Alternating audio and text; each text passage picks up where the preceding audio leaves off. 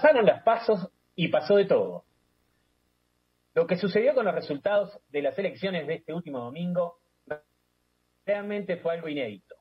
Estos resultados no los esperaba nadie, ni los encuestadores, ni los analistas, ni los comunicadores sociales, ni tampoco los militantes, tanto del campo nacional y popular como los macristas. Para hacer un análisis hay que reconocer que le pifiamos, porque con el diario del lunes es más sencillo hablar y decir un montón de cosas. Así que nos queda buena ley, desde nuestro lugar, reconocer que esperábamos otra cosa. Indudable, un triunfo del Frente de Todos en la provincia de Buenos Aires, una muy buena elección en la ciudad de Buenos Aires, en la capital, y también, ¿por qué no?, a escala nacional. Dicho esto, podemos avanzar en una reflexión más profunda. Tal vez creímos y pensamos que con el triunfo del 2019 habíamos no solo frenado el proyecto macrista de reelección, sino que también habíamos derrotado al neoliberalismo para siempre. Bueno, esto claramente no es así, porque la matriz de pensamiento de nuestra sociedad es capitalista y hay una gran tendencia al comportamiento y la práctica neoliberal. ¿Por qué estamos así? Porque está pendiente dar y ganar una batalla cultural. Para ganar las elecciones hay que garantizar lo material.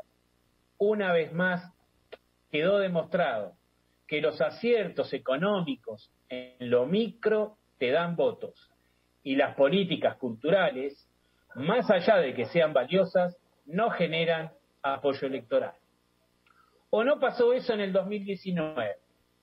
Claro que sí, fueron las razones económicas las que llevaron a que Macri no fuera reelecto, teniendo todo el apoyo de la embajada, el apoyo del FMI, de los medios masivos de comunicación, de toda la gestión del gobierno, no fueron suficientes. Porque el principal motivo fue que la gente la estaba pasando muy mal en el gobierno de Macri. Entonces, no lo acompañó.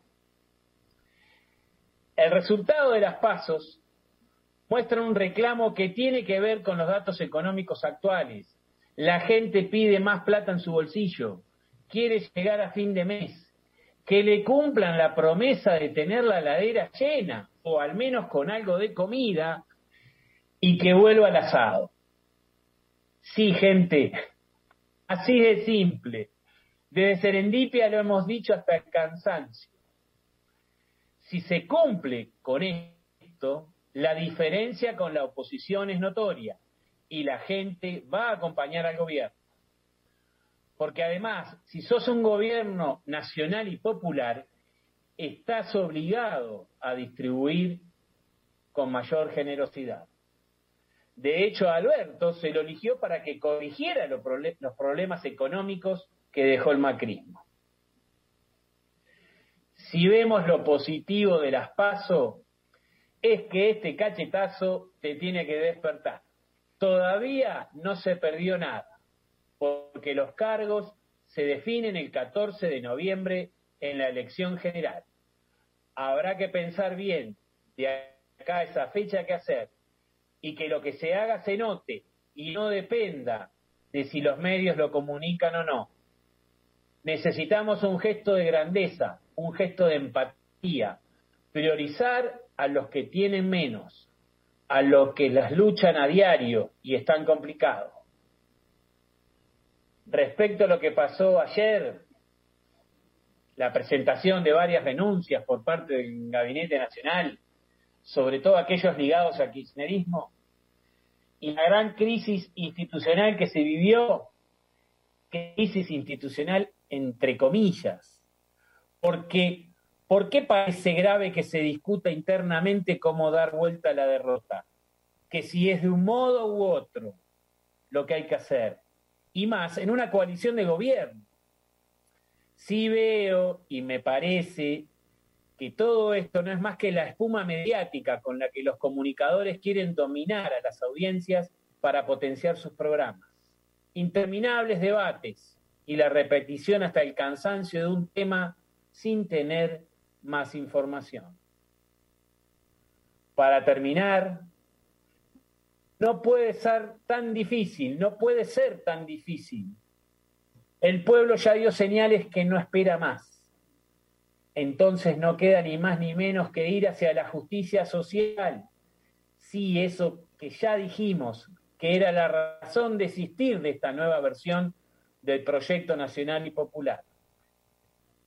El triunfo en noviembre está en las manos del gobierno y en los que militen acompañando.